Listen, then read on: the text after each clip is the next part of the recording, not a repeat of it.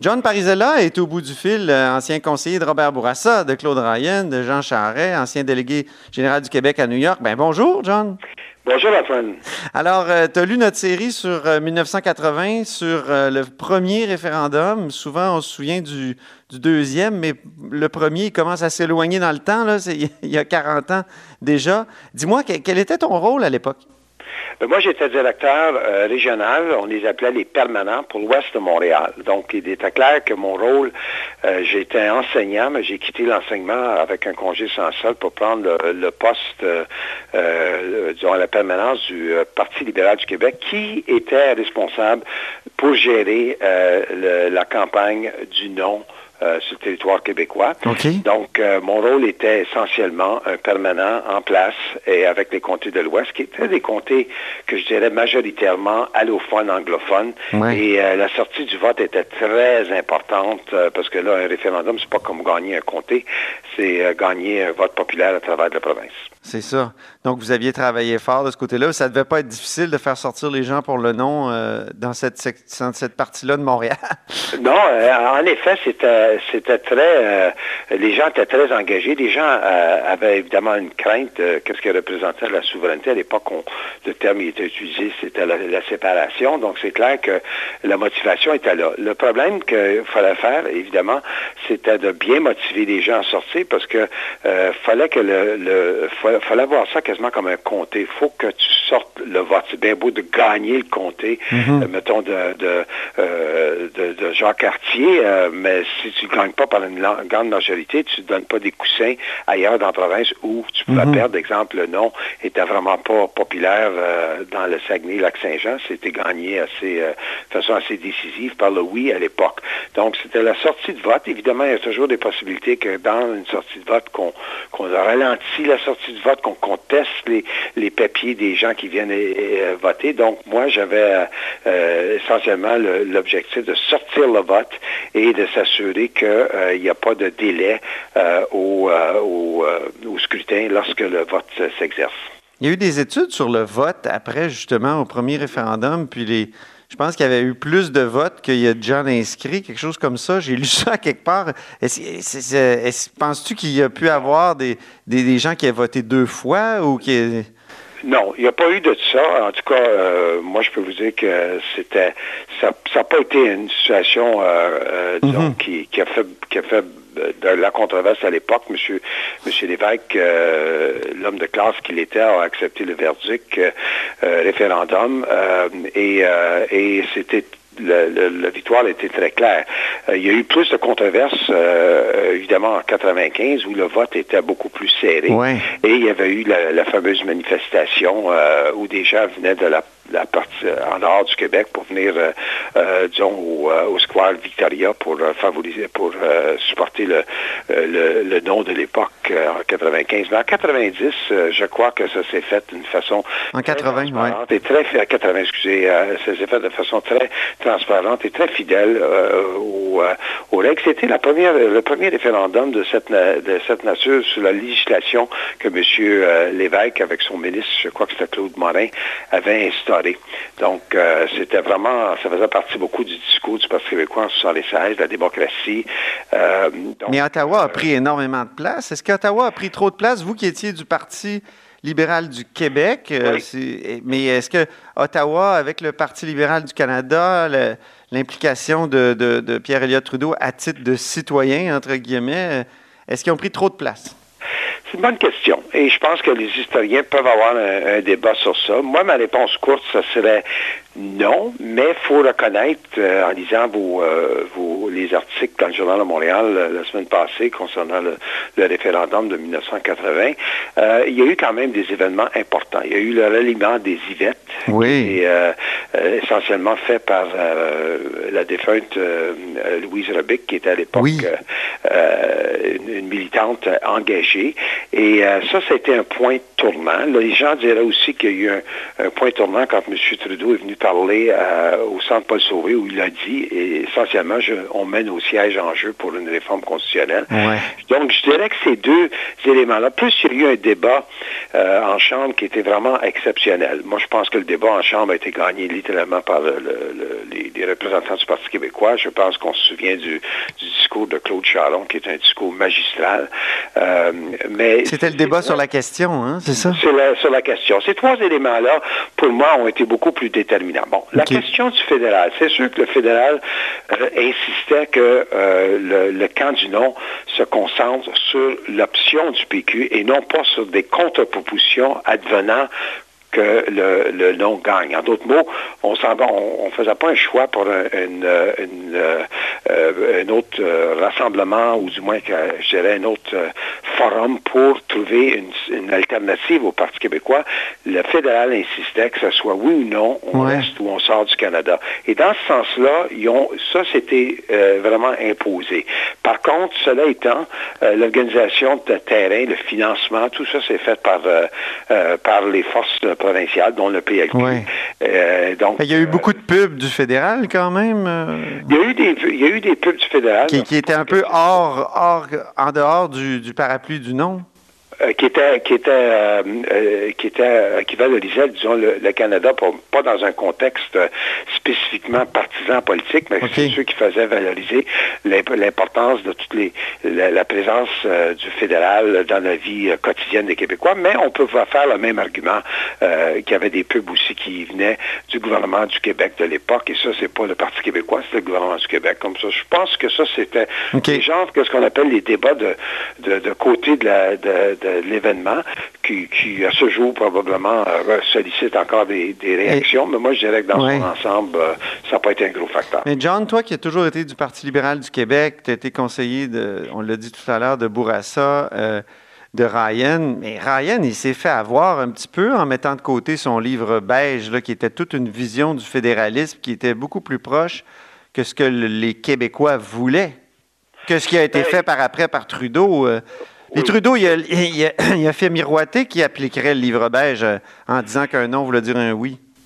Ben, un non voulait dire un oui. Ça, c'était euh, c'était les paroles du premier ministre Trudeau de l'époque. Il n'y a aucun doute que le livre beige était une des grandes raisons que moi, euh, j'ai qui m'a motivé à me adhérer au Parti libéral du Québec. Moi, j'étais pas un, membre du Parti libéral du Québec à longue date. Je me suis rendu au Parti libéral lors du leadership de Claude Ryan. Et une des raisons que, que j'étais attiré à Claude Ryan, c'était que lui proposait essentiellement des modifications constitutionnelles importantes qui répondent aux besoins traditionnels mhm. euh, euh, du Québec comme ça. Moi, moi c'est sûr que, que pour moi, le livre beige reste toujours un, beau souvenir, mhm. une, direction à laquelle je, je suis très à l'aise avec. Mais M. Trudeau, à suite à la, à la victoire euh, du, du non, a agi rapidement à reconvoquer les premiers ministres des provinces, incluant le premier ministre de l'époque sortant, qui était M. Lévesque. Mais c'était, je me mets à la place de M. C'est difficile de, renégocier la, fédération ou la confédération quand ton option est, de sortir de la confédération. Et je pense que stratégie était probablement c'est le temps d'agir. Euh, les, les, euh, le reste du Canada euh, est probablement mûr à des changements, mais évidemment, vous avez vu, les, modifications se sont faites et M. Lévesque, puis ça, ça se comprend, il était souverainiste, c'était difficile pour lui d'adhérer à la, à la réforme constitutionnelle, donc le Québec n'a pas signé. Et, mais, mais, même M. Ryan n'était pas content. C'est ça, et la résolution de l'Assemblée nationale était unanime dans le sens que le PLQ et le PQ euh, n'étaient pas favorables à signer l'entente telle qu'elle était négociée à l'époque. Il y a eu quelques dissidents à l'intérieur du PLQ euh, qui, ont, euh, qui ont exprimé un désir mm-hmm. qui était contre la résolution, mais M. Ryan, effectivement, est, à, propos. Ça ne voulait pas dire qu'il devenait souverainiste, ça voulait simplement dire qu'il ne trouvait pas que la réforme allait au aussi loin qu'il souhaitait et surtout pas en ligne avec le livre beige. Et sur ce point-là, moi, j'étais, j'ai resté solidaire avec M. Ryan. Oui, puis après ça, tu as été conseiller de, Robert Bourassa. Et euh, on a essayé de réparer, je pense, au Québec pendant 15 ans, l'histoire de, du rapatriement de la Constitution, mais sans succès, malheureusement. L'accord du lac Meach était vraiment euh, un effort. Et ça, il faut reconnaître que M. Euh, monsieur, Mulroney, le premier ministre élu en 1984, était un, grand architecte. Avec M. Bourassa, M.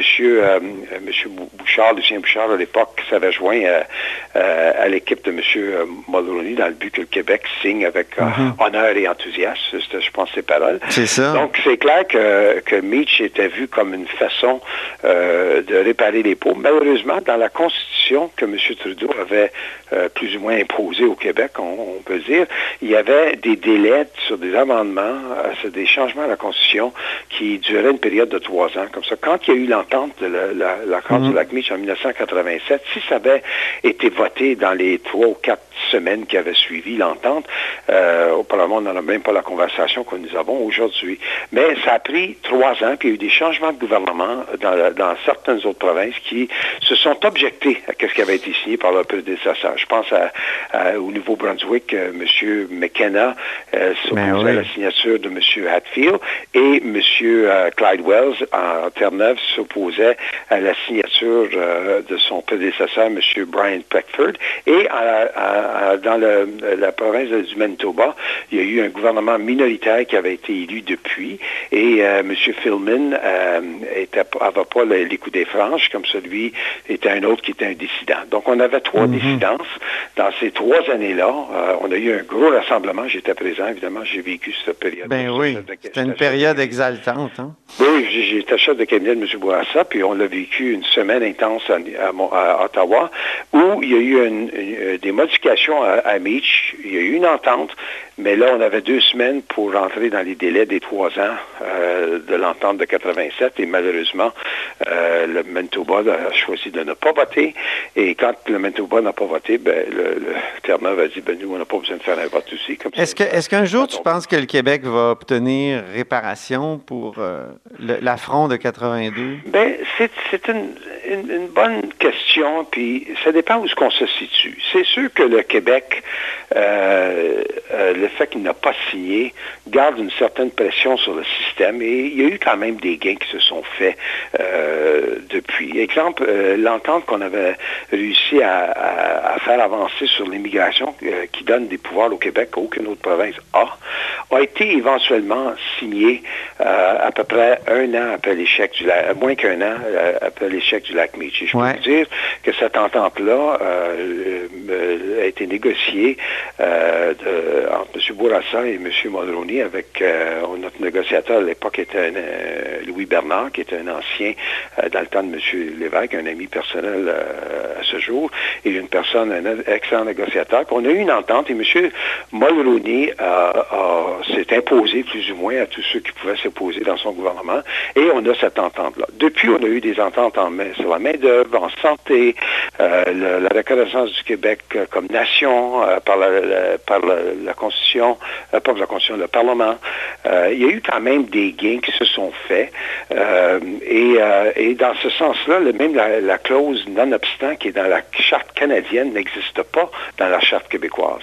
Donc, probablement, ça a été difficile à, faire des, poser des gestes sur l'affichage bilingue et, même sur le dernier projet de loi sur les signes religieux, simplement s'il n'y avait pas la s'il n'y avait pas la, clause, la Constitution canadienne on n'a pas, adhéré, on n'a pas signé, mais on a utilisé, on l'utilise, elle s'applique, puis on a utilisé la clause non-obstant à deux moments bien importants. Donc, on aura un débat à savoir si ça va se réparer. Euh, il y a quelqu'un qui m'a déjà dit que la Bavière n'a jamais signé la Constitution. Euh, oui, la Bavière, on m'a dit ça aussi, mais oui. C'est ça. Et il y en a d'autres, puis je ne vais pas mettre les mots dans, les, dans, les, dans la bouche d'un ancien euh, disons, premier ministre euh, canadien qui a dit que quand le Québec a des revendications, on est plus écouté que quand il n'y en a pas. Donc, dans l'ensemble, moi, je pense que le Québec a fait des progrès, pas les progrès que, que des souverainistes nationalistes auraient, voulu, ou des fédéralistes comme moi, qui étaient plutôt euh, autonomistes dans son approche, mais on a fait quand même des progrès. C'est pas, on vit pas le goulag.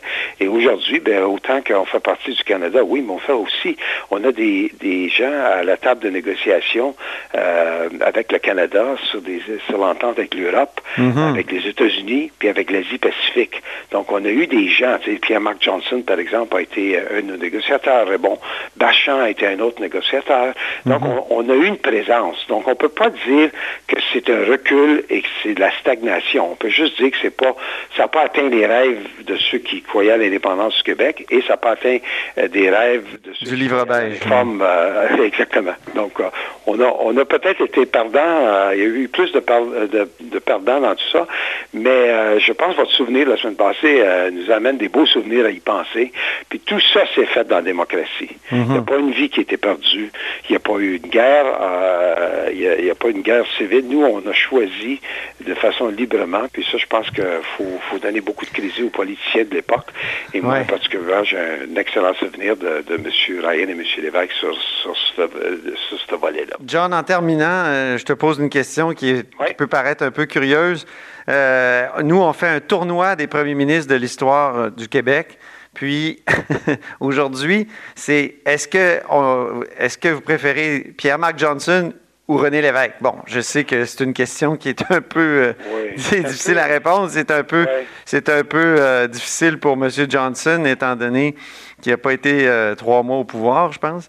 mais quand même, je te la pose. C'est clair que, la réponse courte, euh, c'est sûr que René Lévesque a, marqué le Québec comme premier ministre euh, beaucoup plus que Pierre-Marc euh, Johnson qui était là pour trois ans dans le poste. Mais moi, je voudrais... Trois mois, trois mois. Trois mois, trois mois dans le poste, de septembre à, décembre 85. Mais moi, je voudrais souligner quand même que Pierre-Marc Johnson a resté une personne engagée au Québec, que ce soit dans les négociations pour le libre-échange, que ce soit dans un programme d'infrastructure qui était faite par le gouvernement Charret à l'époque de la grande crise. J'étais, moi, conseiller de M. Charret à l'époque, puis je me souviens très bien euh, du travail de M. Euh, Johnson. Donc, euh, je pense que M. Johnson, c'est vraiment le fait qu'il n'a pas eu le temps de, faire sa marque, qu'il n'a pas été élu mhm. comme tel, tandis que M. Lévesque a fait beaucoup pour démocratiser le, Québec en ce qui concerne les référendums. il y a, il M. Bourassa a fait du français langue officielle, mais lui, il a poussé plus loin en parlant d'une charte de la langue française qui s'est appliqué à, beaucoup de différentes phases de la vie euh, collective des Québécois. Et l'assurance euh, automobile reste toujours un beau souvenir aussi. Donc, quand on, regarde tout ça, c'est clair que la réponse courte, c'est M. Lévesque. Euh, et, et, moi, je dis toujours aux gens, on a eu trois, trois premiers ministres intéressants qui ont fait du Québec le Québec moderne d'aujourd'hui. Puis un, c'était c'était évidemment Jean Lesage qui a donné la vision de la Révolution tranquille. Monsieur, les, Monsieur Lévesque, qui est un, proche collaborateur qui a fait la nationalisation de l'hydroélectricité, Monsieur Bourassa, qui, euh, qui euh, euh, a fait la baie James, et, l'assurance maladie, puis la charte des droits de la personne. Donc, je résume ça en disant, notre, le sage a donné la vision, oui. Lévesque a donné la confiance, et Bourassa a donné les moyens. Ah, ben c'est magnifique. C'est un très bon mot de la fin, puis une bonne synthèse. Merci beaucoup, John Parizella. Ça fait plaisir, Antoine. Merci beaucoup. OK, merci. John Parizella a été conseiller de Robert Bourassa, de Claude Ryan, de Jean Charest. Vous êtes à l'écoute de là-haut sur la colline.